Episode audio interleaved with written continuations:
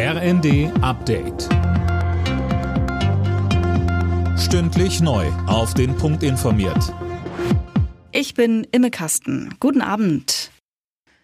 Wer normalerweise mit dem Zug zur Arbeit fährt, der muss gerade umplanen. Ab kommender Nacht wird der Personenverkehr der Deutschen Bahn bestreikt. Sechs Tage geht der Ausstand diesmal bis Montag.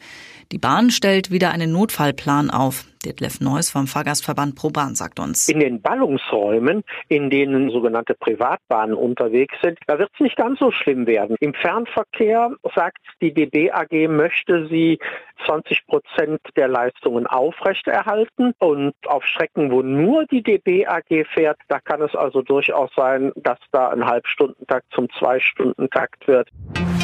Für den Ausschluss der NPD-Nachfolgepartei Die Heimat aus der staatlichen Parteienfinanzierung gibt es Lob aus der Politik. Die Entscheidung des Bundesverfassungsgerichts ist ein gutes Signal, auch um gegen andere Verfassungsfeinde vorzugehen, sagt etwa Bundesinnenministerin Nancy Faeser.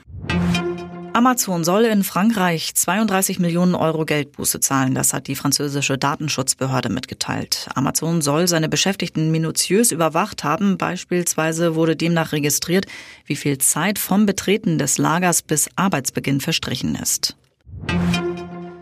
Deutschland mischt wieder im Rennen um die Oscars mit. Schauspielerin Sandra Hüller ist für ihre Rolle in Anatomie eines Falls nominiert. Mehr dazu von Tom Husse. Hüller spielt in dem Film eine Autorin, die mit dem Tod ihres Ehemanns in Verbindung gebracht wird. Auch das deutsche Drama Das Lehrerzimmer kann auf eine Trophäe hoffen in der Kategorie Bester internationaler Film. Großer Favorit in diesem Jahr ist Oppenheimer.